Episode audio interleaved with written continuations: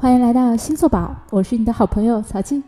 今天为你分享十二星座如何变有钱之金牛座如何变有钱。提起金牛座，他就是理财的代言人了。说起变有钱，还有哪个星座比金牛座更有兴趣、天赋和潜能呢？如果说白羊座是开疆拓土的星座，金牛座就是最适合稳健守业、经营财富的星座了。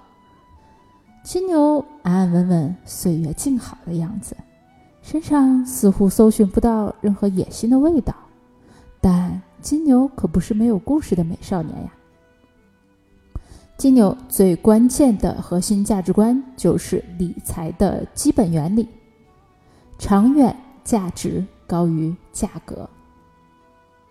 这个原理玩的最溜的，当属金星星盘金星落在中天的巴菲特了。他呢，曾经大量的收购关注的股票，并且长期持有不抛售的手法，成了超级大富豪。巴菲特曾经以每股五点二二美元的价格收购了十点二亿美元的可口可乐股票，在二零一四年十月，可口可乐股票每股四十二元。是他当时投资时的八倍。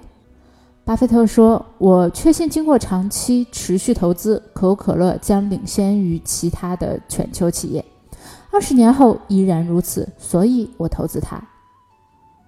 如果你们想问我今早买可口可乐股票，明早将其抛售的这种做法风险大小，我只能回答：风险极大。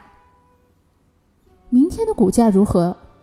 连巴菲特这样的稀世投资家也不知道，可我们普通人在投资理财的时候却追涨杀跌，背后是贪心的热潮以及对损失的恐惧心理作祟，影响到了正常的判断。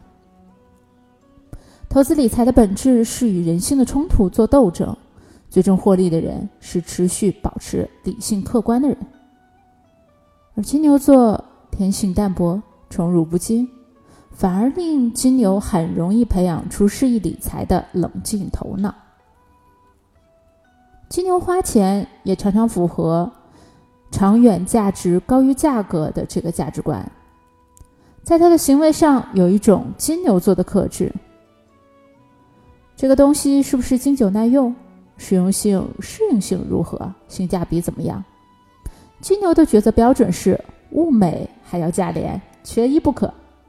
金牛想的可不是便宜，因为便宜草率买下来，不再使用的话，缺乏这种花钱的计划，钱的作用只停留在花钱的那一瞬间，所以再便宜的东西也是浪费。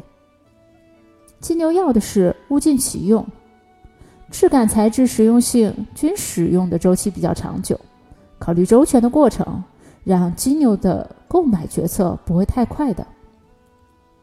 那么物尽其用的这种精心和保养，令金牛之手的物件生命周期都会比较长。金牛座变有钱的能量是耐心。印象很深，一个设计师的真人秀节目，一位设计师被嘉宾认可后，感动的哭到失声。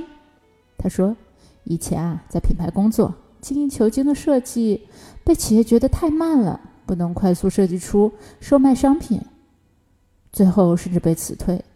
熬了这么久，终于得到认可了。高速运转的世界里，信息瞬息万变，应接不暇，而占星学中却保留了耐心的哲学，在金牛座身上体现的淋漓尽致，以不变应万变的低调生长。金牛座的频率是最与大自然的世界同频的，你发现了吗？世界正在默默奖励有耐心的人。职业发展是一笔时间投资，没耐心的人焦虑着寻找着捷径和出口，有长远目标的人耐得住寂寞，默默扎根成长，犹如南方的毛竹，成长缓慢，微不足道。根系却在地下延展蔓延，伸直力量。当足够承载成长时几何倍的突破。人生是场马拉松啊，不轻言放弃，不急躁冲刺。金牛座的节奏是稳步前行的。金牛座变有钱的行动，教给大家两个方法。第一个方法叫做三个钱包支出法。那么这是一个非常明智的花钱方法。三个钱包分别为消费、投资和投机。什么是消费呢？消费钱包指的是像午餐啦、饮料啦、零食啦，就是满足基本欲望而消耗的钱，就是我们日常的一些娱乐性的消费，都属于消费钱包。投资钱包指的是增值学费啦、理财啦等等。投资指的是为增加未来资本而投入现有的资本活动。那么投机钱包指的是，比如说像赌博、彩票。投机指的是做好会亏损的思想准备下挑战下，然后呢去想要博得更大的利益。投资和投机最大的区别在于，投资的风险相对较低，比较可靠，而投机的风险其实是非常高的，而且概率比较小。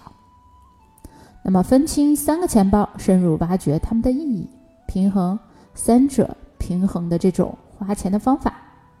那么，第一个钱包考虑的是购买效用，第二个钱包增加资产，第三个钱包控制在最低的比例之内。会花钱的人，钱越花越多。第二个方法是一个储蓄的方法，叫做支付自己储蓄法。那么，财富累积期指的是在你的子女出生之前，最适合用这种。存储的储蓄方法，也就是在花钱、花所有钱之前，先留出固定的收入部分存起来。就是你每个月的第一笔钱必须花给自己，就是强制自己去进行理财和存储。那么这种习惯养成越年轻越好，因为复利会为自己的未来带来巨大的财富的。所谓你不理财，财不理你。努力存钱吧，金牛座。好啦，今天为你分享这么多，欢迎关注星座宝喜马拉雅和微信公众账号，我们下期再见。